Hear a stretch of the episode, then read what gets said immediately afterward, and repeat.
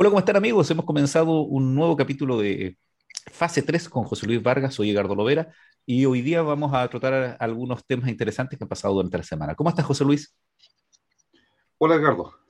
¿Cómo estás tú? Muy bien, gracias. Oye, eh, un poco entumido porque ayer, para los que no saben, como nosotros somos de la zona de la Araucanía, con José Luis nos dimos un corto viaje a la zona de Victoria, que es una ciudad muy helada, muy helada. Así que íbamos un poco entumidos, José Luis, ¿cierto? Eh, en, efecto, sí, se nota la diferencia. Es más, más helado que Temuco, a pesar que hay una diferencia de apenas 40 minutos, 40 eh, minutos en bus, en, claro. móvil. Sí, tuvimos un incidente porque no pudimos llegar a, un, a un problema que hubo en la zona norte de, la Araucanía y por lo tanto eh, no pudimos tener locomoción a tiempo. Bueno, ¿qué vamos a ver en este capítulo de fase 3? Vamos a hablar de Perú y Argentina. Nos ha llamado la atención los las noticias que han habido durante esta semana. Vamos a hablar del gran traspaso millonario de Messi, pero vamos a comentar un poquito de qué jugadores de fútbol hemos visto y cuál consideramos que fue relevante en su época. Y para concluir, vamos a hablar de la lista del pueblo, la convención constitucional en Chile y qué sucede con esto de, del pueblo y la discusión que ha habido referido a cómo se ha comportado esta lista que era independiente. Así que vamos a nuestra primera pausa. Soy Edgardo Lodera y estoy con José Luis Vargas en fase 3.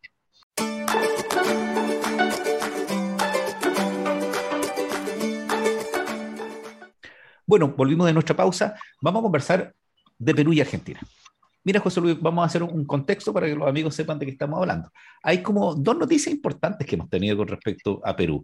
Eh, la primera es que efectivamente ya asumió eh, como tal el presidente Pedro Castillo. Recordemos que ahí hubo un empate técnico, que es algo impensado en una elección, eh, podríamos decir para Latinoamérica, pero no para Estados Unidos, porque en Estados Unidos han, han tenido por esa fórmula que tienen de elección momento muy complejo eh, para poder determinar eh, su presidente, como fue en el caso de Al Gore con eh, George Bush. ¿Te acuerdas que estuvieron como empatados? Y lo último que sucedió en la votación de Trump, que estaba impugnado, que no fue un empate, sino que se impugnaban otras cosas, pero el empate técnico produjo algunos problemas. Y hay algunas materias que quiere impulsar Pedro Castillo y entre eso lo más llamativo es que quiere hacer una nueva constitución y hacer una asamblea constituyente. Por eso que los peruanos están muy a la vista de lo que pasa en Chile. Y con respecto a Argentina, tenemos otra eh, problemática que es que existió un cuestionamiento al presidente Alberto Fernández. Porque sucede que aparecieron unas fotos donde él estaba celebrando un cumpleaños en plena cuarentena.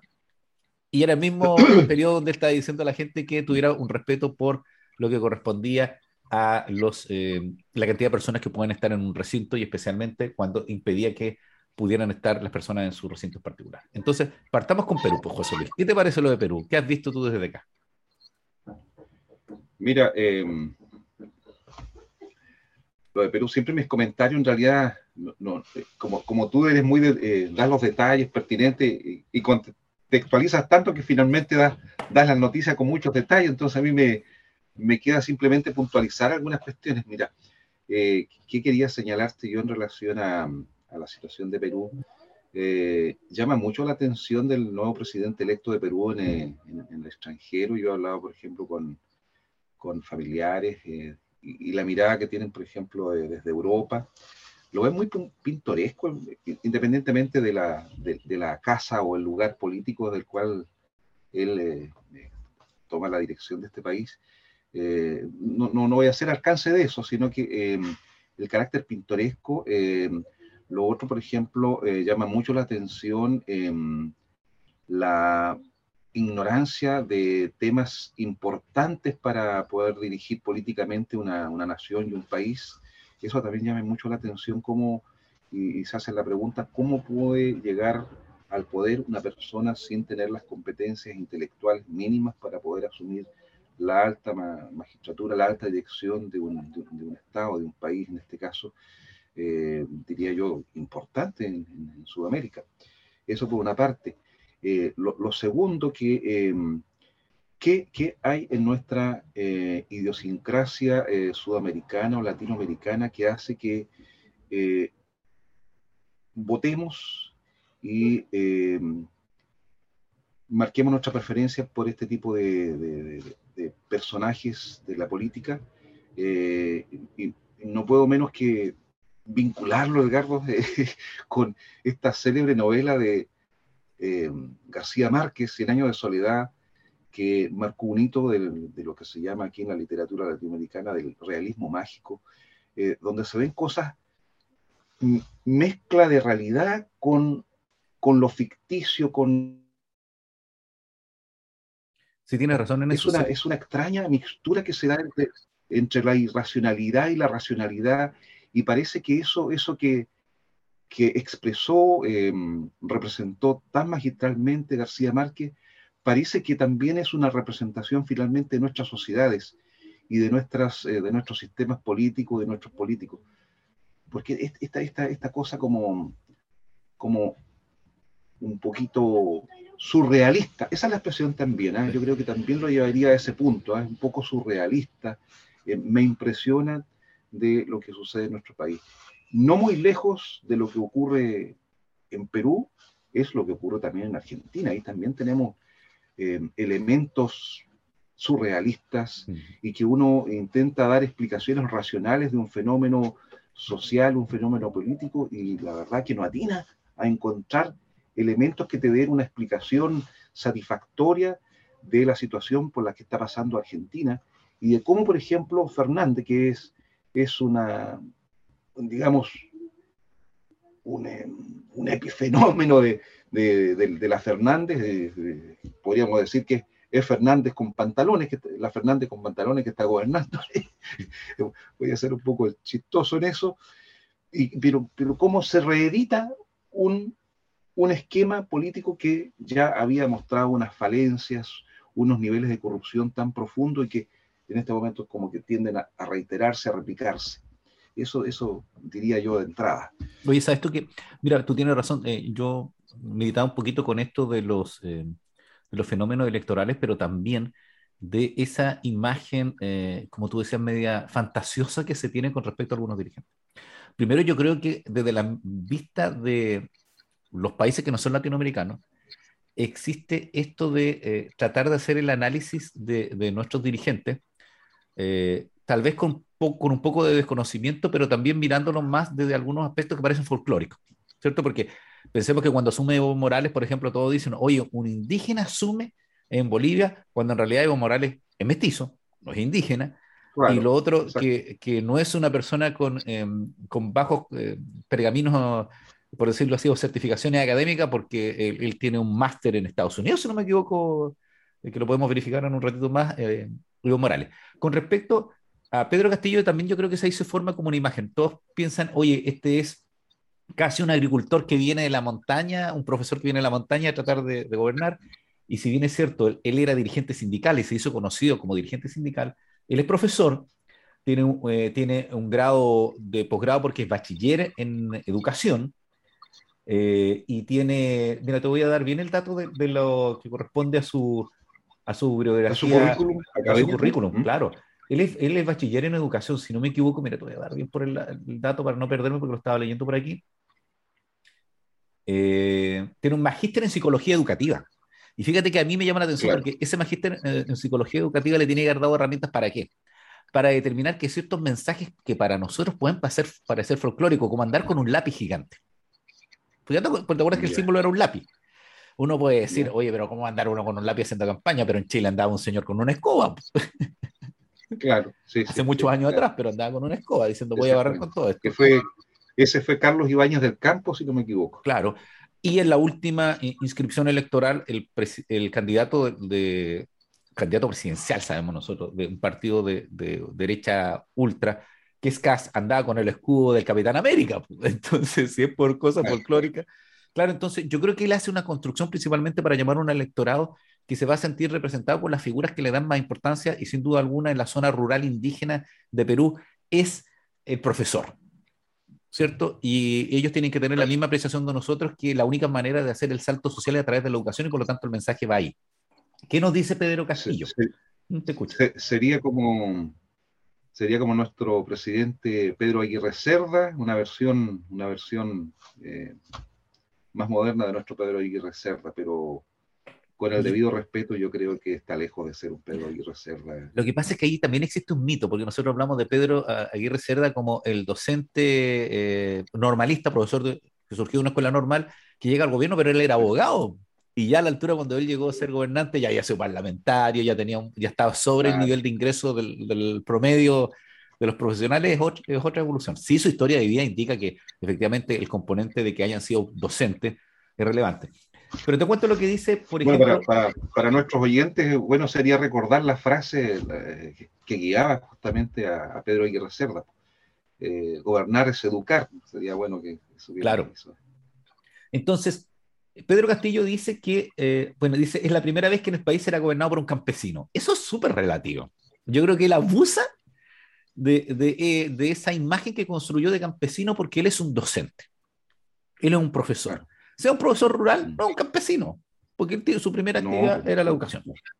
Entonces es como sumar un grupo de personas, ¿por cierto? Es como si nosotros fuéramos candidatos en el norte, en la, en la, zona norte de Chile, y dijéramos, soy un minero. No eres un minero, porque tienes otra profesión, pero estás dentro del círculo minero. Exactamente. Entonces, ¿el qué quiere hacer? Mira, dice, quiere cambiar la constitución.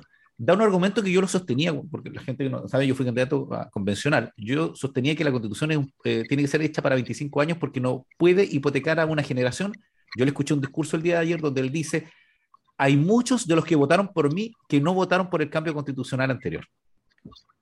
Y por lo tanto no los representa la constitución. Estamos claros que nuestros hijos, José Luis, van a vivir un Chile distinto, por ejemplo, más multicultural. Nosotros no sabemos cómo va a ser el chileno en 20 años más, porque va a cambiar en mucho.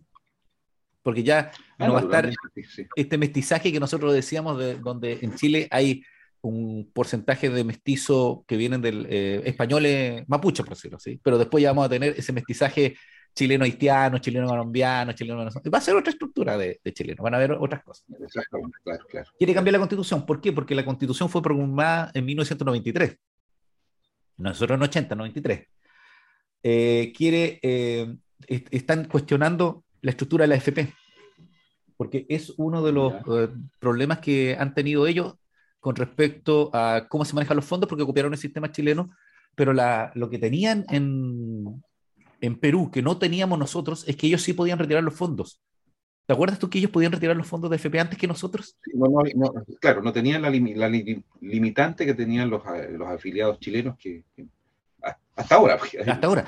De hecho, yo más de algún chileno me consultó, y de hecho tenía un amigo que estaba tratando de eh, que chilenos se fueran al Perú eh, y pudieran retirar desde el Perú los fondos chilenos, porque había una disposición chilena que los posibilitaba, o sea, era hacer un traspaso de la FP chilena a la FP peruana. Yo hice una comparación, José Luis. escuché, escuché eso en muchas oportunidades y que era algo que algunas personas hacían justamente para poder retirar sus fondos.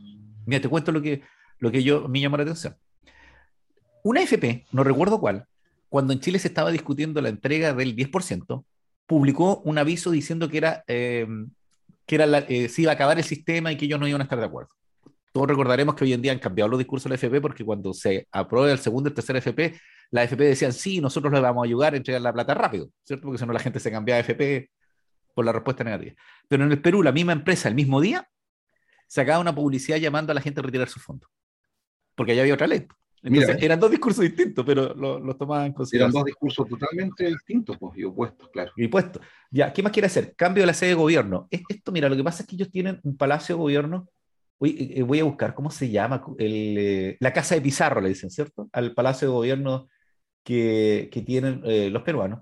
Porque dicen que no pueden estar gobernando desde el lugar donde comenzó el colonialismo peruano. Y lo otro es que quieren tener expansión de rondas campesinas que son eh, organizaciones comunales de defensa. Esos son los cuatro hitos que estoy leyendo yo de la BBC, que es como lo que quiere hacer Perú. Entonces, pucha, para nosotros la constituyente va a ser, y va a ser una, una cosa interesante porque ellos están mirando cómo funcionamos. Pero para vinculártelo con Argentina y que tú puedas darme el comentario más extendido de Argentina, ahí tenemos otro problema, porque si nosotros dijéramos, oye, lo que requerimos nosotros es una suerte de, de eh, persona que asuma este, estos cargos presidenciales con trayectoria, ojalá académica. En el otro lado tenemos a Fernández, que es profesor de Derecho en la Universidad de Buenos Aires y que tiene la escoba. Entonces no, no, significa que sean buenos gobernantes, pero tú tienes mucha razón. Tenemos todas las impresiones, yo supongo que los argentinos más que nosotros, que él no gobierna. Que él no gobierna. Que en definitiva, claro. la que gobierna es Cristina. Claro. Cuéntame, ¿qué piensas tú ahora para que eh, me digas de, Argentina? Sí, ese cambio de, de, estructura arquitectónica para, para gobernar. Eh, yo solamente preguntaría, ¿por qué tanta fuerza el, el, carácter icónico de un, edificio, de una, construcción, que eso representa el colonialismo y, el, ímpetu, la obsesión por, cambiar esas estructuras arquitectónicas, también me, produce cierto, cierto ruido. Y partimos en Chile, ¿eh? Claro, porque, finalmente eso se traduce en gastos en, en, en otros países donde los recursos son escasos y darnos esos lujos simplemente aludiendo a una cuestión netamente icónica, simbólica, no, no, no, no, mm. no, le encuentro racionalidad. ¿Sabes lo que recordaba José Luis? Mira, porque se me vino la primero la imagen de, de, cómo destruían las estatuas o las sacaban las estatuas en Canadá. ¿Cierto? Que nos llamó la atención, ¿cierto? Pero recordemos que nosotros en el estallido social eh, tuvimos el, retiro, el destrozo, ¿cierto? La destrucción de estatuas de Pedro de Valdivia y comenzó aquí en Temuco. Bueno, e, esas, esas conductas yo creo que son prueba de irracionalidad, de pasión. Nada más. Claro, pero eh, fíjate que, yo, por ejemplo, ¿cuál es, ¿cuál es mi impresión? Primero que sin duda alguna la población indígena que tiene el Perú, Ecuador, Bolivia, es, es la población mayoritaria versus lo que pasa en Chile. ¿Cierto? Porque nosotros tenemos un 10% de la población indígena. Entonces uno podría entender que efectivamente hay símbolos que ofenden a la gran mayoría de la población en esos países. ¿Cierto? Porque porque eh, recordemos que para ellos tiene que ser mucho más doloroso en el sentido de que históricamente ellos tienen que decir, hoy fuimos un imperio y miren, nos vinieron a, destruir todo. En Chile, yo creo que hay mucha, mucha población que en realidad no, no le interesa esos mensajes, más allá de que uno personalmente tenga simpatía. ¿Cierto? Que, como dices tú, eh, van a medir que el traslado de una sede, eh, oye, miremoslo, o sea, ya si no es tanto, o sea, si ya pasó el tiempo, dirían aquí muchos, ¿cierto? Ya pasó mucho tiempo. Y pasa eso. Oye, te, eh, me acordaba esto de la, del cambio de la casa de gobierno, que nosotros teníamos eso en el colegio, ¿te acuerdas que nos decían, ¿cómo se llama la casa de gobierno tal lugar? Entonces los amigos, si, si nos pueden poner ahí, porque yo, por ejemplo, los que recuerdo, los iconos, ¿cierto? La, la moneda en Chile, la Casa Blanca en Estados Unidos, la Casa Rosada en Argentina, no me acuerdo cómo se llama la de Bolivia. ¿Cuál es el Palacio Quimao? No lo sé. No, lo sé, Edgardo, solamente quería acotarte que, existe en todo caso una curiosa relación que uno puede constatar, ¿ah? y podría incluso hacer, ser motivo de un estudio, un análisis más detallado, más profundo. Existe una curiosa relación, insisto, entre poder y arquitectura. Normalmente los países desarrollados tienden a mostrar sus desarrollos, eh, sus poderíos económicos, eh, realizando construcciones enormes, como señalando tácitamente, miren, este somos nosotros, así China, así Estados Unidos, con las Torres Gemelas, eh, y, todos los países desarrollados. entiendo, los arcos, ¿cierto? Los arcos, eh, acá fueron los obeliscos. Hay una, curiosa relación entre, entre política, poder y arquitectura. Yo recuerdo que Ricardo Lagos eh, hizo bastantes obras cercanas al Bicentenario, porque él seguía mucho a Mitterrand y acuérdate que Mitterrand quiso modificar o, en cierta manera, poner íconos. El Palacio del Louvre. Claro, poner íconos muy importantes en, París. Claro, que fue la pirámide, por ejemplo. Él instaló la pirámide, tiene otro arco del claro, en, la, en, la, está en la entrada del, del, eh, del Louvre. Del museo del Louvre. ¿Cierto? Y tiene otro arco del triunfo, pero tiene otro nombre. Creo que el arco de la solidaridad y todo. ¿Te acuerdas que es más moderno? Pero él hizo esa estructura en la biblioteca Mitterrand y quiso hacerlo Ricardo Lagos también acá el presidente Piñera nos instaló unas tremendas banderas. Su Mapocho navegable, que nunca ha sido navegable. Oye, llevamos como dos mandatos presidente que quiere hacer el Mapocho navegable, no pasa nada. Ya. Oye, pero ¿y Argentina? ¿Qué pasa con Argentina, José Luis? ¿Qué pasa con el gobierno argentino? Todos los, los intentos de explicación yo, yo he escuchado analistas que dicen, no entiendo. Una lista de por qué no te pasa. No entiendo, no entiendo. Eh, y yo tengo que hacer lo mismo. ¿Sabe que no, no, no, no sé dónde está la profunda causa del problema argentino?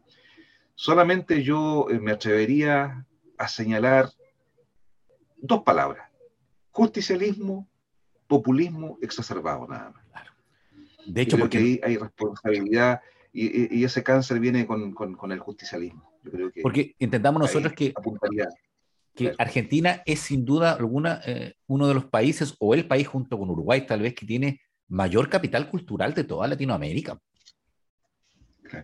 Entonces uno podría decir, oye, no, eh, no tienen herramientas como para poder discernir qué es bueno, qué es malo. Edgardo, no puedo dejar pasar a propósito de Argentina un, aspecto que me, vino a la memoria ahora, y creo que voy a citar ese libro al, final.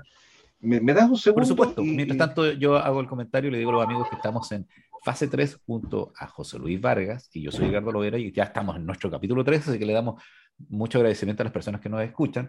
Estamos en distintas plataformas como Spotify, eh, también estamos en Google Podcast y nos encontramos en YouTube, donde también eh, nos pueden ver en, eh, en el sitio de Edgardo. Así que ahí viene José Luis con su libro. Bueno, ¿cuál es el libro? lo siguiente, mira, la, la, conducta que ha tenido Argentina en, en relación con el comercio internacional, los préstamos internacionales. Leí hace, hace, un par de años atrás un libro que se llama El mundo según los victorianos, de David Newsom, Newsom em, en la que habla sobre las percepciones e introspecciones en, en, una era de cambio que era la era victoriana en, Inglaterra. Entonces, es parte de la historia de Inglaterra. Y dentro de esa historia refieren un episodio que ocurrió con Argentina, con el Estado argentino, que pidió para efectos de, me parece que mejorar sus instalaciones sanitarias en Buenos Aires, pidieron un préstamo a un famoso banco británico que en este momento se me escapa el nombre, algo así como 10 millones de libras esterlinas. El punto es que los argentinos recibieron ese dinero, no sé, no tengo constancia si efectivamente lo utilizaron para mejorar sus instalaciones sanitarias en, en, Buenos Aires, pero transcurrió el tiempo y Argentina nunca, nunca devolvió ese dinero, no, no, no pagó el crédito a los, eh, a los británicos. El tema es que estamos hablando eh, de la era victoriana por allá por el año 1900, 1890 aproximadamente, aproximadamente, eh, y, el, 10 libras esterlinas era una enorme cantidad de dinero. El, el hecho que la no devolución del crédito por parte de los argentinos, el no pago de ese crédito, significó un verdadero terremoto económico, no solamente en, Gran Bretaña, sino que en Europa, por la gravitación, la importancia que tenía ese banco. Oye, entonces como que tienen fama de malos pagadores desde mucho tiempo. Tienen fama de malos pagadores, estamos hablando del año 1890. Porque yo recuerdo Aproximadamente, no, recuerdo. Tuvieron una fragata detenida, ¿cierto? En, en, Estados Unidos que no se la entregaban, parece, hace unos años atrás, más otros fondos que tenían ahora. Bueno, esperemos que. Entonces tienen, tienen un historial de incumplimiento de sus, eh, de, sus acuerdos, de sus convenios de larga data. Y bueno, recordemos lo que pasó también con nuestro país con el tema del gas. Ah, claro que sí. Firmamos un contrato por el gas, eh, donde estaba el compromiso de no cortarnos el gas. Vino la primera crisis y nos cortaron el gas y nos cortaron el gas. Y quedamos con la instalación. Este Temuco tiene una red como para 200.000 casas, creo, de, gas y se instalaron y no se pudieron usar. Me, comprometo a, nuestros auditores eh, buscar exactamente las páginas donde esta historia está más detallada, porque debo reconocer que esto es leí hace como unos 10, 15 años, entonces los detalles no, no, los, no los recuerdo así al, al dedillo. Hoy lo podemos dejar para que nos haga una pequeña cápsula y así la podemos subir también con... Porque les, cuento a los amigos que no, nos han preguntado algunas cosas más porque algunos nos escriben y nos dicen, oye, nos interesó tal tema o queremos otra opinión, que vamos a, vamos a tratar con José Luis de sacar unas cápsulas más pequeñitas, de uno o dos minutos, donde vamos a profundizar un tema que uno habló. Entonces vamos a tratar de subir dos cápsulas durante la semana. Bueno, entonces, eh, sobre Argentina, que estén mejor los argentinos, Esperemos que efectivamente eh, las autoridades estén a la altura de la crisis que, está viviendo el país. A nosotros no, que tenemos amigos en Argentina, que queremos mucho al país, esperemos que ellos estén mejor. La situación de cualquier país Latinoamérica, sea Perú, Argentina, va a afectar a todos y por lo tanto tenemos que, estar mejor y desear yo debo confesar que Yo soy un admirador del pueblo argentino, de, verdad, y me, duele mucho la situación en que está. Soy un admirador de su, de su literatura, de sus grandes ensayistas, escritores me parecen fantásticos ahí, qué sé yo, Jorge Luis Borges, Ricardo Piglia, extraordinario escritor, qué sé yo, eh, Ernesto Sábato, Julio Cortázar, grandes, grandes plumas de, la literatura argentina aquí. Entonces uno no puede menos que desearles el bien a los hermanos argentinos. Claro, entonces vamos a ir a nuestra primera pausa y vamos a volver a hablar de un argentino, que es Leonel Messi. Este es fase 3 junto a José Luis Vargas y Edgardo Lovera. Vamos a nuestra pausa.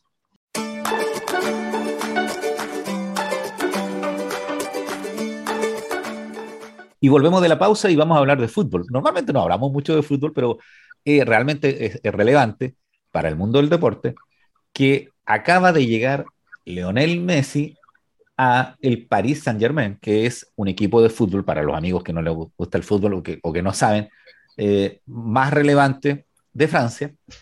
Y él se fue del Barcelona, que fue su, por decirlo así, casi su único club profesional, porque él venía de un equipo infantil, de las series infantiles de, de Argentina, parece que News, no, no estoy tan claro, y llamó mucho la atención por los valores de la transferencia y vamos a, contar unos datos del valor de transferencia para comentar con José Luis qué pasó con esto y además que qué futbolista nos ha llamado la atención de los que hemos podido ver. Eh, primero, la transferencia de, Messi fue elevadísima, o sea, si nosotros nos no recordamos, yo estoy buscando la, la cifra exacta, a ver si la encuentro porque tengo una duda, eran 35 de millones de euros por mes, que por año va a ganar Messi, lo que equivale a que va a ganar mensualmente 2.697 millones de pesos chilenos. Pero me llamó la atención, porque eh, a él le van a pagar con una fórmula que, que, incluye la entrega de unos tokens que son como unas criptomonedas del PSG que ya subieron de capitalización. Fíjate que le van a pagar así como que tienes tu sueldo, la transferencia al sueldo y más encima te damos una participación.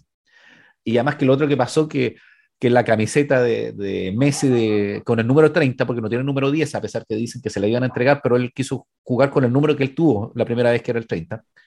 Eh, costó mucho, o sea, subió de precio eh, bastante, y eso significa que efectivamente el Paris Saint Germain va a tener una recuperación rápida de los ingresos, porque la gente va a ir a ver eh, cómo juega Messi, y lo otro que quiere es lograr ganar las copas europeas, que no lo ha podido hacer, porque si bien es cierto un equipo importante, eh, no es de los más ganadores que hay en Europa. Entonces, ¿qué opina esto de Messi, José Luis? ¿Qué te parece? Bueno, yo creo que Messi, Messi entra ya en una, digamos, en una etapa final de su, de su carrera deportiva. Yo creo que mm, tengo la impresión que este cambio a, este país, a este equipo, perdón, equipo francés, eh, es, estos, estos cambios son, son lógicos al final de las carreras de, los, de los deportistas. O sea, han tenido una carrera brillante en un equipo importante que ha ganado muchos campeonatos, copas, etcétera.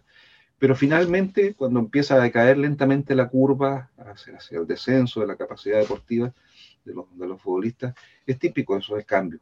Que pro, probablemente creo que no, no va a brillar, no va a brillar del modo que brilló en, en, en España Messi, en ese, en ese equipo francés, tengo la impresión. O sea, Porque es distinto que este cambio lo hubiese, lo hubiese, hecho al principio de su carrera que en la etapa final. Primero llama la atención esa, esa que son pocos los jugadores que están tanto tiempo en un solo equipo. Claro porque normalmente implica un esfuerzo económico relevante, porque si se van transformando en estrellas, se van a un equipo con más poderío, que siempre habían rumores que se lo querían llevar a otros equipos, pero el esfuerzo económico que hacía el Barcelona para retenerlo, que yo también creo que, que él hacía el esfuerzo económico de no cobrar lo que tenía que cobrar también. Claro, claro. Eh, me llamó mucho la atención porque Marcelo Bielsa eh, habló con respecto a la transferencia y habló con respecto a, a, que Messi logró por fin ganar una copa con la selección chilena, que es la, bueno, la selección chilena, con la selección argentina, que es la Copa América y, y, que estaba contento, porque sin duda alguna el debe de él y el peso que tenía. Tenía una deuda con el pueblo argentino. Claro, que no, no, no ganaba una copa relevante. Y lo otro porque eh, es odiosa la comparación con Maradona, porque eh, Maradona vivió efectivamente en otra época, pero sin duda alguna, eh, Maradona tiene simbolismos distintos. O sea, yo recuerdo la lucha de, sindical que hizo Maradona contra la FIFA. O sea, la FIFA de hoy día no es la FIFA de hace unos 20 años. ¿Cierto? Claro, claro. Entonces, eso fue mucho. Y lo otro que a mí siempre me ha dado pena, oye, que tengo que decirlo, que como vamos a hablar de jugadores, eh, qué pena por Cristiano Ronaldo, que es tan buen jugador, pero lo tocó justo cuando está Messi. Claro, exactamente. ¿Cierto? No brilla. Pero ha, sido un, pero ha sido un competidor digno, sí, en todo caso. Claro que sí. Porque, porque son dos monstruos del, deporte. Yo te iba a contar, José Luis, porque la idea es que habláramos un poquito de, de futbolista. Yo te voy a contar cuál fue el primer futbolista que a mí me llamó la atención. Hay un señor que en el Mundial de, eh, Argentina, el año 78, eh, tuvo, ¿cómo te podría decir? Eh, yo lo vi porque fue uno de los primeros mundiales que tengo recuerdo. Yo nací en el 71, el 78 vi, y había un señor que era calvo y corría mucho. Y ese, ese equipo donde jugaba llegó a la segunda fase en el Mundial de Argentina.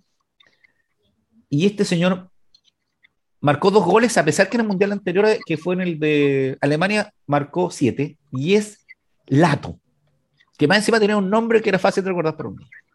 Entonces, eh, oye, no sé si será Gershov Lato, que es polaco, era de la selección de, Polonia, delantero, que creo que, es senador, eh, es, el ícono de Polonia, de, de fútbol. Y yo tengo una anécdota, la tengo que contar.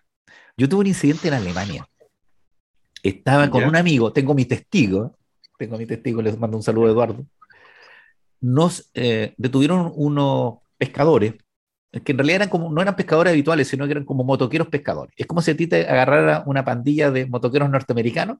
Nosotros somos bajitos, metro sesenta, y unos, alemanes grandotes nos agarraron y nos empiezan a, molestar. Y eso con un, un alemán y un inglés bien básico, atinamos a preguntarle de dónde eran, ¿no? Y uno de ellos dice que son de Polonia. Y yo lo que alcanzo a decir es lato. Y los tipos les cambió el carácter, tanto así que nosotros con Eduardo terminamos llevándonos dos pescados y una botella de vodka. Edgardo, pero ¿qué, te hizo mencionar lato? ¿Qué te hizo mencionar lato? Porque fue lo único que me acordé de Polonia. y porque acuérdate ah, que el futbolista que me llamó la atención fue este tipo. Y los tipos nos hablaban de no, que lato, lato. no sé lo que nos dirían. Pero yo me imagino que si tú eres extranjero y llegáis a Chile y te agarran. mencionan a Caselli. Claro, y te agarran una pandilla así y tú dices, no, Zamorano, Salas, chuta, entra en simpatía.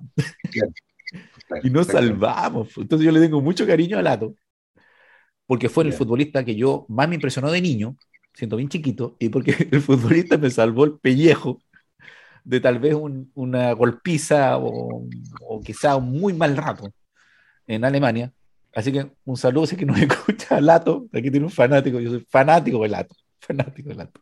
¿Qué te ha llamado la atención a ti, José Luis?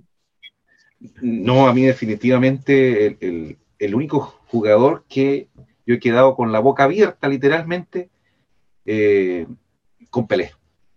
Con Pelé. Pero por lejos. Sí, yo, yo respeto mucho a Maradona, yo sé que era un extraordinario jugador, Messi también lo es, Nadie, discute que son extraordinarios jugadores, eso, está fuera de discusión. Pero Pelé era de otro planeta, no, definitivamente era eh, el jugador eximio, completo, máximo en todas las líneas, no tenía ninguna deficiencia. No, el, tipo, además que, además de que jugaba físicamente, él jugaba con, el cerebro, o sea, era, era, era, era una cosa extraordinaria Pelé. Y, él era siempre fantástico. No era por un momento, no, era, era extraordinario siempre. Yo, por ejemplo, he visto en, eh, internet unas jugadas imposibles, viejo. Literalmente, por ejemplo, ah, no podría relatar el partido, pero voy a describir una situación. Pelé rodeado en una esquina, rodeado por tres o cuatro jugadores, rodeado, así como una ronda. O sea, no tenía por dónde salir. Y hace un pase y hace un pase, viejo, a un jugador en esas condiciones. Oye, ¿y sabes tú que, que uno, uno pierde las nociones de, lo que significa ser un atleta de alto rendimiento? Lo hablamos en el capítulo anterior cuando hablamos de la Olimpiada. O sea, imagínate que la presión que tienen deportistas de, eh, de, algunas actividades que no son tan masivas mundialmente, si en sus países, por ejemplo, waterpolo. Sí. Eh, hay incidentes de waterpolo, no me acuerdo qué qué país que fue invadido Hungría, ¿o no? Que fue la final contra Rusia, contra la Unión Soviética en su época. O sea, pues, algún amigo que no me, recuerde que le gusta el waterpolo, pero yo recuerdo que fue un país invadido por la Unión Soviética, en los dos países se jugaba waterpolo, que van a la final de waterpolo. Entonces tenía un simbolismo para ese país el llegar. Como, por ejemplo, nosotros que estamos estudiando en la Universidad del País Vasco, la pelota vasca para los vascos. No es un deporte masivo, para ellos súper relevante.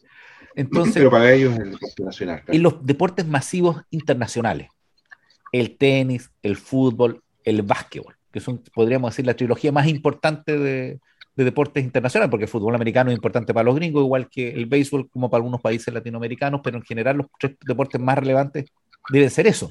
Le seguirán tal vez el rugby, ¿cierto? O algunos otros deportes, la, el, la equitación o cosas así. Pero son fútbol, tenis, básquetbol. El ser una claro. estrella eh, eh, joven, porque los deportistas son de corta edad, son unos lolos, ¿cierto? Para nosotros que somos personas que somos cincuentones, son unos lolos. El soportar la presión mediática. Entonces hay que ponerse los zapatos claros. Claro. Creerse claro. el dueño del mundo, que te digan que eres el mejor y tener esos niveles de ingreso, el que tú no pierdas la cabeza. Es, es, eh, es muy difícil. Es un desafío, ¿eh? Es muy difícil, claro, en, en esas circunstancias, en esas condiciones podríamos decir, de inmadurez todavía. Pero mira, acuérdate que ayer hablábamos. Algunos, con... algunos todavía en la fase final de la adolescencia o, claro. o en plena adolescencia incluso. Acuérdate tú, hablamos con, con, nuestro ex compañero Horacio Echeverría, le mandamos un saludo, que eh, él decía cuando yo gané mi primer sueldo equivalía a, a, lo que costaba mi estadía en Valdivia. Nosotros tuvimos la Universidad Austral de Valdivia. ¿Cierto? Entonces, recibí 40 mil pesos de la época, ¿cierto? Y era lo que costaba vivir allá. Entonces, oye, pero hoy era tanta plata. ¿eh? ¿Y qué, qué, nos contaba que llegaron, llegaron los compañeros a decir, oye, invítanos a comer? Sí, está ahí, está ahí forrado. Entonces, todos nosotros hemos tenido en la vida profesional un salto económico, esperemos, ¿cierto? Cuando eh, los que estudiamos en la universidad, alguna carrera técnica o algún emprendimiento, llega un momento en que tenemos un golpe de dinero. Y tú, en cierta medida, te vuelves un poquito loquito, porque no, no sabes qué hacer y es más dinero el que tú puedes tener. Entonces, imagínate eso multiplicado por millones. ¿Cierto? Pasar de la pobreza o pasar de una situación un poquito precaria, con mucho sacrificio, y ver esto. Y lo otro que yo pienso, mira, son dos factores, José. ¿En quién confiar?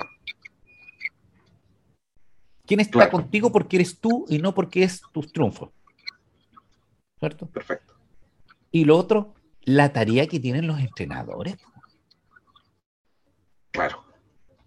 De poder apañar a una estrella. Yo me imagino que eh, más allá de, de, de, de, las brillantes intelectuales que tiene, eh, que tiene eh, Marcelo Bielsa y que tiene Pep Guardiola, eh, nosotros podríamos decir que aquí en Chile era Zulantay y el otro el Acosta, el sostener a un grupo humano de adolescentes y poder decirle, hágame sí. caso a mí, cuando ellos te podrían decir, oiga, pero si usted no ha ganado nada.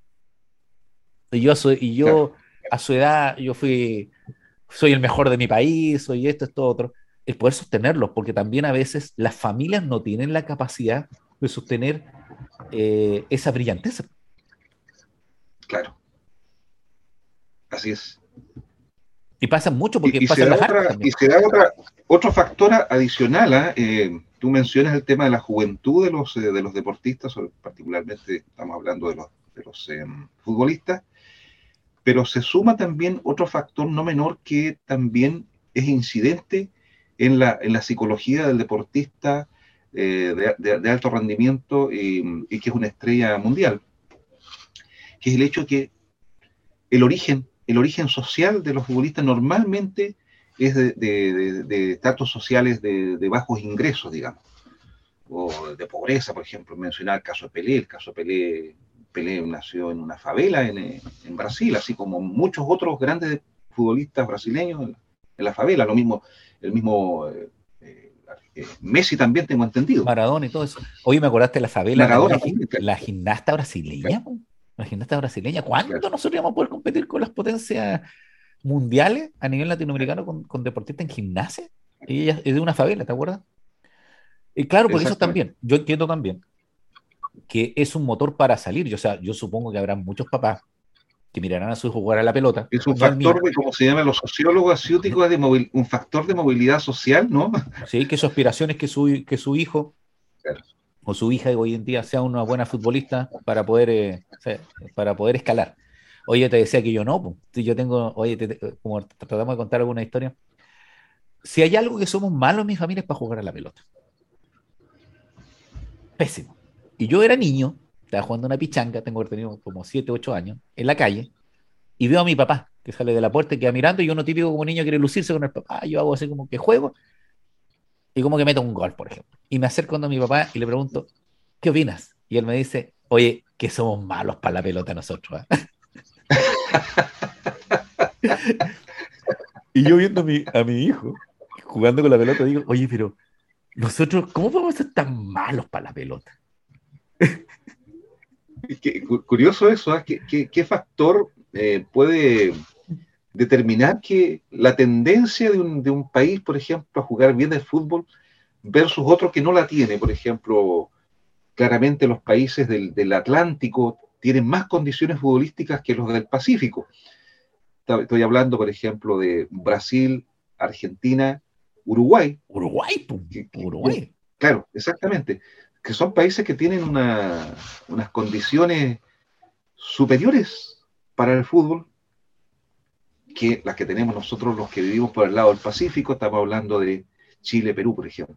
Y otra cosa que muy, que muy extraña, José Luis, eh, es cómo aparecen deportistas de deporte que uno dice, oye, ¿y este de dónde salió? Por ejemplo, yo recuerdo que nosotros tenemos en Chile, que podría parecer lógico por la costa, eh, tenemos campeones mundiales de pesca submarina. Claro, claro. Pero ese es un señor. tiene, pena lógica, tenemos un, litoral enorme, claro, eso tiene. pero parece lógica desde afuera, pero para que sepan los amigos, que en Chile no existe una política pública de potenciar los deportes acuáticos. No, para nada. Entonces, eh, eh, es el deporte que menos a uno se lo, En el colegio no te van a decir, a ver, señor, ¿qué, qué deporte quieres practicar? ¿Natación? Jamás te dirían eso. Porque dicen, no sé, fútbol o tenis. Básquetbol. No más que eso. Eh, eso, por ejemplo, el chico del arco, que hablamos de, este chico Soto, ¿cierto? Del arco con flecha. Y uno dice, yo tengo amigos que, que tienen, están en un grupo de arco y flecha, pero dice uno, pero ¿y de dónde sacaron eso? El tiro skip, ¿cierto? Esto con, con los rifles. sí, también, eh, eh, los golfistas. yo encuentro que, que, en Chile hay golfistas. Yo digo, oye, pero qué, qué fantástico, ¿dónde salen esto? salen unos deportistas que, como en este país, ¿cómo se llama? Jamaica, el que no tiene de chineo en hielo. Jamaica o no? Que incluso van siempre a la Olimpiada de Claro. Sí. Entonces, qué bien. Pero oye, eh, un reconocimiento, yo soy fanático del Paris Saint Germain. Mi sueño era que Alexis Sánchez jugara allá. Eh, eh, Barcelona me gustaba mucho porque yo soy de la época de Barcelona. A mí me gustaba Barcelona cuando estaba estoico.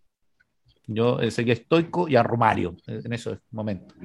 Cuando mis amigos seguían a, estaban en esa época, eh, los holandeses, estaba Gullit, todos esos jugadores la llevaban en la época del colegio. Entonces uno tiene su, su equipo. Sus preferencias, su Lógico, sí, de eso se trata. Nosotros que tenemos, estábamos proyectando la posibilidad de ir a París, ¿te acuerdas que conversábamos ayer como tenemos que planificar un viaje? Exacto. Ah, que no. Estamos ahí organizándonos de a poco todavía. Hoy vamos a transmitir de allá, así que los amigos vamos a estar internacional. Bueno, vamos a ir a nuestra próxima pausa para volver a hablar en fase 3 con José Luis Vargas y Gardo Lovera de la lista del pueblo. Vamos a nuestra pausa.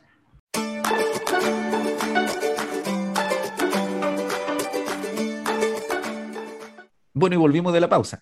Ya casi concluyendo nuestro podcast de hoy día, vamos a hablar de la lista del pueblo. Vamos a hacer, eh, como siempre, un, poquito de resumen. Lo que pasa es que recordarán ustedes, a los amigos que no saben, de que existe en Chile, hoy estoy con micrófono, no porque se lo apago, existe en Chile eh, una convención constitucional o convención constituyente que eh, tuvo una discusión porque el movimiento social que llevó a esa posibilidad era un movimiento social, era un movimiento no de partidos políticos, ¿cierto? Eran agrupaciones sociales, eh, personas sin, sin organización, y se habló mucho de que en cierta medida era la ciudadanía o el pueblo el que se estaba manifestando.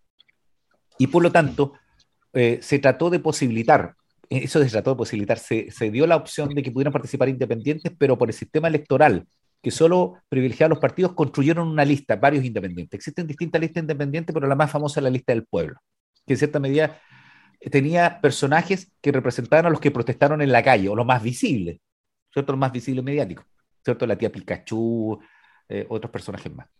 Y sucede que ellos tuvieron un golpe electoral porque es, la, es, por decirlo así, la agrupación que tiene más constituyentes en Chile. ¿Cierto? La lista del pueblo. En general los independientes, pero hay que distinguir entre los independientes que eran personas que se fueron de partidos políticos a independientes puros, es decir, personas que nunca habían estado en partidos políticos. Pero ha habido discusiones, porque han habido esta semana problemas con la lista del pueblo, porque van a competir en la presidencial, en las diputaciones y en las senatoriales, porque levantaron un candidato y hubo una discusión interna que quién lo eligió, por en definitiva, ¿quién lo eligió? Dicen ellos, y lo sacan. Y después aparecen con tres candidatos más. con un sistema de elección que uno no entiende. Entonces, tú que has sido bien severo con la Convención Constitucional, LA, yo no. José Luis, ¿qué pensáis de esto de la lista del pueblo? Primero, un, un comentario general. Eh, la política en Chile, y yo te diría que en el mundo en general, se construye sobre la base de una falacia, viejo. Y esa falacia consiste en la generalización y en la exageración extrema de las cosas. Y cuando, por ejemplo, tú me hablas de la lista del pueblo, yo preguntaría de inmediato, ¿cómo pueden ellos presumir que son los representantes del pueblo? Porque cuando hablamos del pueblo, uno supone que es la totalidad de los integrantes de un pueblo determinado o la nación en su conjunto. Eh, la expresión pueblo es muy abarcadora y normalmente se refiere a la totalidad de un grupo. Y entonces ellos se arrogan la representación de la totalidad, en consecuencia que eso es imposible. Hay, hay, muchas agrupaciones, por lo tanto ellos no podrían arrogarse la representación de todo el pueblo, de toda la nación. Ni ningún partido, ni ningún grupo puede hacer eso porque no es real. En eso tiene razón. ¿Me escuchas? Sí, es que había apagado el micrófono, estaba tecleteando.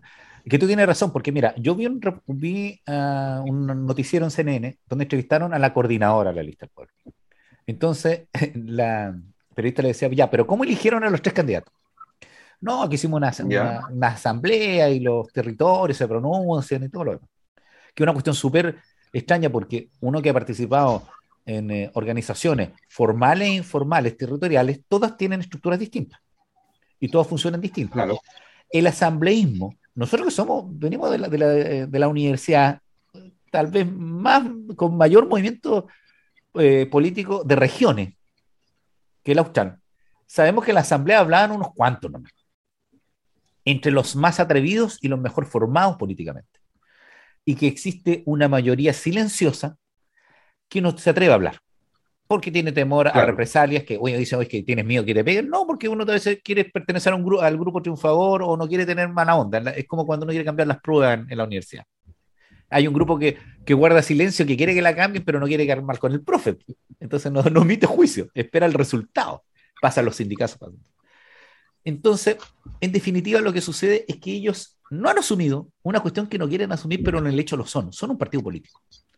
Pero son un partido político que está demostrando en corto plazo de que no es llegar y formar una estructura porque tienes que darle transparencia a la gente que participa. A mí no me pareció correcto, pero es real, que digan que este es un movimiento, la lista del pueblo, donde entran y salen agrupaciones. Porque no te da, no te da constancia de cómo toman las decisiones. Decían, no, es que hay gente. ¿Qué organizaciones son? Le preguntan. No, es que son varias y nombran un par. Pero también hay organizaciones que entran y salen porque somos un movimiento vivo ya, pero sucede que eso no te da, no te da una señal de conducción, porque yo que le tengo simpatía, ¿qué es lo que yo me gustaría que dijeran? No me gustaría que, que hayan dicho lo que dijeron, que es que de los tres candidatos que ellos van a tener ahora, va a ganar el que junte más firmas en el sistema electrónico del CERVEL. Me gustaría que dijeran que es candidato va a ser que los represente mejor y que represente mejor la aspiración de aquellos que yo creo que legítimamente no querían estar en un partido político porque no querían que se repitieran prácticas que están viendo. ¿Cierto? Por ejemplo, que dijeran que eh, queremos que eh, luchar por un, sistema plurinacional, o sea, que tengamos un Estado plurinacional, por eh, estructuras de partido, eliminar la estructura de los partidos, aunque dijeran eso, pero que representen los intereses. Entonces, yo creo que ellos están desaprovechando, y es lamentable, la posibilidad de que hayan permeado eh, las estructuras políticas para mejorarlas. Pero en definitiva están mostrando lo que nosotros no nos gustaba de los sistemas políticos. Yo habiendo sido militante de un partido. Si dentro de los partidos políticos no hay democracia. No hay democracia. Porque hay castas dentro de los partidos políticos. Es muy difícil permear las democracias internas. ¿Cierto? Eh, porque en definitiva es cosa de ver los nombramientos o quienes designan. Y ellos están cayendo en lo mismo. Y lo otro que me carga lo mesiánico, pues José Luis lo que dices tú. O sea, lo, mesiánico es, realmente muy molesto, eso de que pretender eh, ser los salvadores del mundo y que vamos a llegar al, paraíso en la tierra. y más encima en, el colmo de, la, de, la, arrogancia, te dan fechas y plazos. Claro, y lo otro, eso que te digan, es que yo represento a tal, al, como dices tú, al pueblo. Ya, pero perdón, pero yo he hablado con mi vecino y nadie votó por usted. Es que usted no es el pueblo. Ah, o sea, los que están con usted son el pueblo. De hecho, hay una ilusión, a mí me, me da pena a veces cuando escucho gente que dice, había con buena voluntad, vamos a ir, cuando estábamos en el movimiento de Asamblea Constituyente, nosotros pasamos por esto, ¿eh? el movimiento Asamblea Constituyente se quebró porque hubo un grupo que quería ir al candidato presidencial y otro grupo que no queríamos. Porque decíamos que iba, se iba en cierta medida a ensuciar el movimiento de Asamblea Constituyente antes del estallido social, antes de Marcatuvo, todavía un movimiento nacional. Yo estuve en los congresos nacionales de ese movimiento. Así que puedes hablar con conocimiento de conocimiento, lo vi. Y hubo, y hubo estrategias para levantar candidatos y todo, y se quebró un movimiento que podría haber, no me hubiera adelantado este proceso, porque este proceso llegó cuando tenía que llegar. Pero en general esto de que vamos a ir a las poblaciones, vamos a ir a los barrios, y la gente se va a levantar a luchar por nosotros, por el cambiar la constitución. Oye, dije, yo, yo he hecho campañas, pues yo he estado en un barrio donde me he pillado con gente más aspiracional eh, eh, y con más cercanía a grupos de derecha que, a grupos de izquierda y centro izquierda que son los que movilizan esto. Entonces, y que la aspiración no era cambiar la constitución, sino eh, casi tener auto, eh, tener acceso a la educación, sí que es una cuestión súper relevante, pero hoy en día yo creo que si a nosotros nos subieran un 25% el valor de Internet, la gente saldría a la calle. Probablemente. Sí, lo, maravilloso. El, derecho a Internet, el derecho a Internet se quiere elevar a la categoría de derecho humano, derecho fundamental. ¿eh? Yo creo que ahí podría haber un golpe, eh, porque hay que recordar que eh, la, revolución, eh, perdón, la independencia de las colonias británicas fue por impuestos, mucho. Pero, ¿qué, entiendo yo? Yo entiendo que lo lindo que tuvo el estallido social o el movimiento que nos llevó a tener este proceso constituyente fue que se reunieron aspiraciones de distintos grupos y que cohesionaron en algunos temas puntuales que yo no estoy viendo que están tocando, que era pensiones, por ejemplo. Pensiones dignas. Claro. ¿Cierto? Que era romper la desigualdad. Entonces esos temas se fueron. El, lo que tú decías del... Eh, tú, tú, me dijiste, José Luis, que había más banderas del Colo Colo que banderas de, de, pueblo originario, una cuestión así. Parece que fuiste tú, no, Que, no, no, que me llamó la atención. Sí, eso en parte, pero también me, llamó la atención que... En, vi poco, poca manifestación de trabajadores obreros. Claro. Como que ellos estuvieron un poquito ausentes en esa manifestación. Yo vi mucho estudiante, mucho eh, adolescente, eso era como dominante en la escena, si eso uno lo podía constatar. Pero no vi, por ejemplo, eh, gremios de trabajadores, grupos de trabajadores eso como que estuvo ausente, como que los trabajadores en ese momento parece que se dedicaron a trabajar, nomás no salieron a protestar. Lo que pasa es que son otras modalidades, por ejemplo, eh, a mí me llama mucho la atención, los movimientos ciclistas en Santiago son movimientos que movilizan muchas personas. En nuestra época eran los movimientos religiosos y políticos, de partidos políticos y de agrupaciones religiosas. Hoy en día la conferencia episcopal no va a salir a decir, ya vamos a votar por esto, que nadie los va a pescar, que vienen a hablar esto. Son otros movimientos, por ejemplo, yo entiendo que hay movimientos ecologistas locales, que hay agrupaciones de base que son uniones comunales, joyas comunas, junta de vecinos, agrupaciones de cualquier tipo. Pero sin duda alguna, ¿qué queríamos nosotros? Cambiar la constitución. ¿Por qué? Porque los íconos del, modelo económico que tenemos en Chile es el sistema de pensiones. Claro.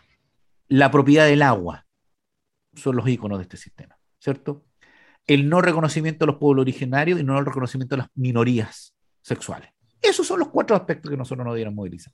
Y eso uno no lo escucha en aquellos que tienen la patudez de decir que representan a todos. Claro, exactamente, claro. ¿Cierto?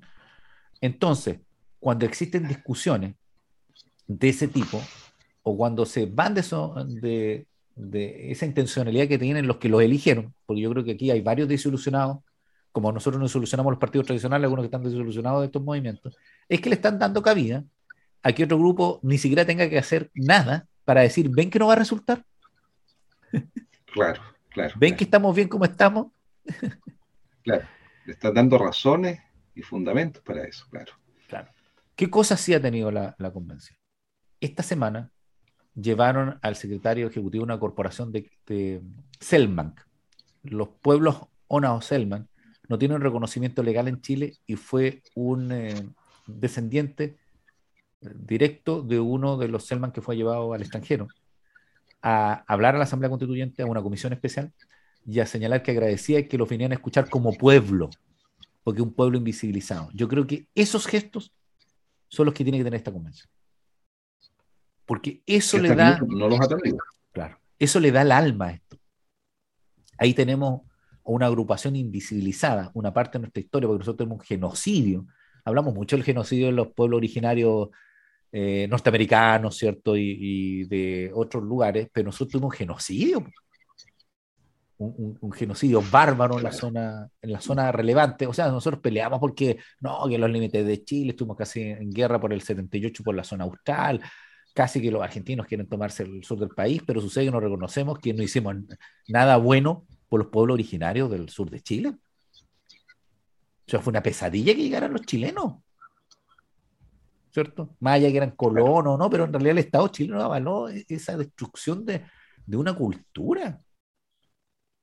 Nosotros tenemos la vergüenza de que este, país, que este país entregó habitantes de este territorio a zoológicos humanos. Claro. Eh, yo creo que la escala de la degradación que puede tener el hombre, la esclavitud, eh, estaba casi en el tope, pero sobre eso está los zoológicos humanos. Y nosotros tuvimos claro. la vergüenza como nación de tener nacionales allá. Qué vergüenza. Y un desconocimiento histórico. Entonces, ¿qué le vamos a pedir a, los representantes? Porque ya se están eh, saliendo gente de la lista del pueblo. Está la tía Pikachu. Para los que, amigos que nos escuchan y no saben, hay una eh, tía de furgón, porque entiendo que ella era, era manejaba un furgón, la tía Pikachu, que cuando iba a protestar se ponía un disfraz de Pikachu. Esto es un disfraz inflable, ¿cierto? De Pikachu. Y fue emblemático porque llegaba, y además porque la agredieron. La agredió Carabinero. Y ella fue ninguneada mucho porque dijeron que no iba, no iba a salir como constituyente y tuvo una de las mayorías más altas, porque era un símbolo en realidad. Era el símbolo de una persona común y corriente que iba, que iba a marchar pacíficamente con lo que ella creía que podía ser una forma de aportar, que era esto del Pikachu, ¿cierto? De ir como un monito, y que fue agredida. Cuando uno dice, oye, pero no atajan a los, no atajan a los encapuchados, y atajan a una señora acá con un disfraz que más encima no podía correr. Entonces, eso, es lo, lo valoroso de ella porque también representa un sector de gente que tiene fe en que las cosas se pueden cambiar eh, desde eh, el pacifismo y uno de esos es la, eh, la marcha. La marcha pacífica y en cierta manera las performances. Mm. Oye, tú, tú sabes que me acordé de algo, porque yo como, ayer me desarrollé porque me acordé de anécdota. ¿De qué te acordás? En Temuco, estamos en la zona de Temuco, Araucanía, la zona roja, dicen en Temuco. En la dictadura hubo un actor que protestó en la plaza de armas de Temuco, con una capa roja y un sombrero tipo mosquitero. Y él giró alrededor de la plaza protestando contra la dictadura. Protestando contra la dictadura. ¿Te recuerdas el nombre, Ricardo? No lo recuerdo. No hay, yo no, no, recuerdo haber visto una fotografía, pero sí recuerdo haberlo visto. Ah, lo, ya, ah, tú, ya, lo vi, correcto, ya. Lo vi. Y comprenderás tú que para un niño, dije, ¿qué hace este caballero así como disfrazado mosquetero? Y él estaba protestando. Estaba protestando con respecto a esto. Como nos llamó mucho a nosotros la atención las protestas que hubo en el estallido social, de, no sé cómo se llama la agrupación que iluminaba la torre Entel, la torre Entel, no, la torre de la Telefónica, un edificio de, una, de un consorcio, ¿cierto?, que, que tiene las telecomunicaciones en Chile, con frases. ¿Te acuerdas tú? Que iluminaba con frases. Como con un rayo láser, ¿cierto? Con algo iluminado, entonces protestaba. Y que de la noche a la mañana nadie supo, pero aparecieron reflectores de un camión iluminando para que no se pudiera ver. y supone que lo movió el gobierno, ¿cierto? Entonces, hay símbolos. Eh, a nivel de pueblo originario, ¿cómo no recordar que hay símbolos tan maravillosos como el que te contaba yo de la constituyente? Pero el impacto que produjo que Bocellur saliera a jugar por la selección chilena con la camiseta que decía Coliqueo, que es su segundo apellido porque él es mapuche haitiano.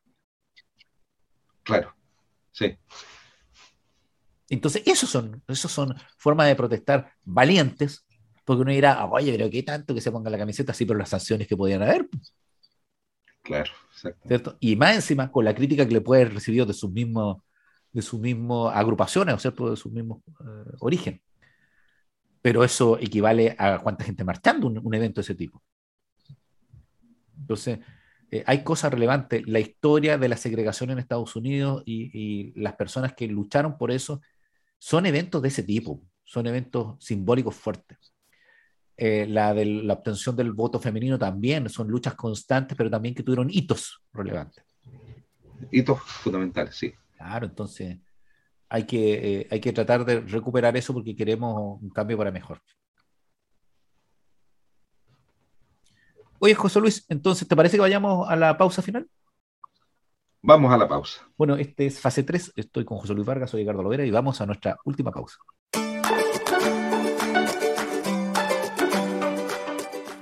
Bueno, y volvimos de nuestra pausa y vamos a, dar las recomendaciones, así que vas a partir, José Luis, con la recomendación para esta semana en fase 3. Ah, tan pronto llegamos a la, etapa final de la. Ya, pues, una hora y tanto. Mira, a propósito de los comentarios sobre la situación argentina, eh, cambié de, idea y el libro que originalmente les iba a recomendar eh, lo voy a cambiar por otro. Me, parece que puede ser más interesante. Mira, tengo el libro de un ensayista argentino, un ensayista que se llama Félix Luna, eh, y el ensayo que voy a sugerir de este autor se llama el 45, por el año 1945, que marcó un hito en la historia argentina. Em, significó el término de, un sistema tradicional de régimen de partidos políticos en Argentina y luego viene una nueva modalidad. Me parece a mí que puede ser un, un, antecedente histórico interesante que a lo mejor explica bastante de la situación por la que está pasando Argentina actualmente por ahí me parece que se, se abrió la, se abrió, ¿cómo se llama?, la caja de Pandora y salieron los, los, demonios, los demonios de la política y de la economía y probablemente ahí está parte de la explicación de lo que está sufriendo y experimentando Argentina en este momento.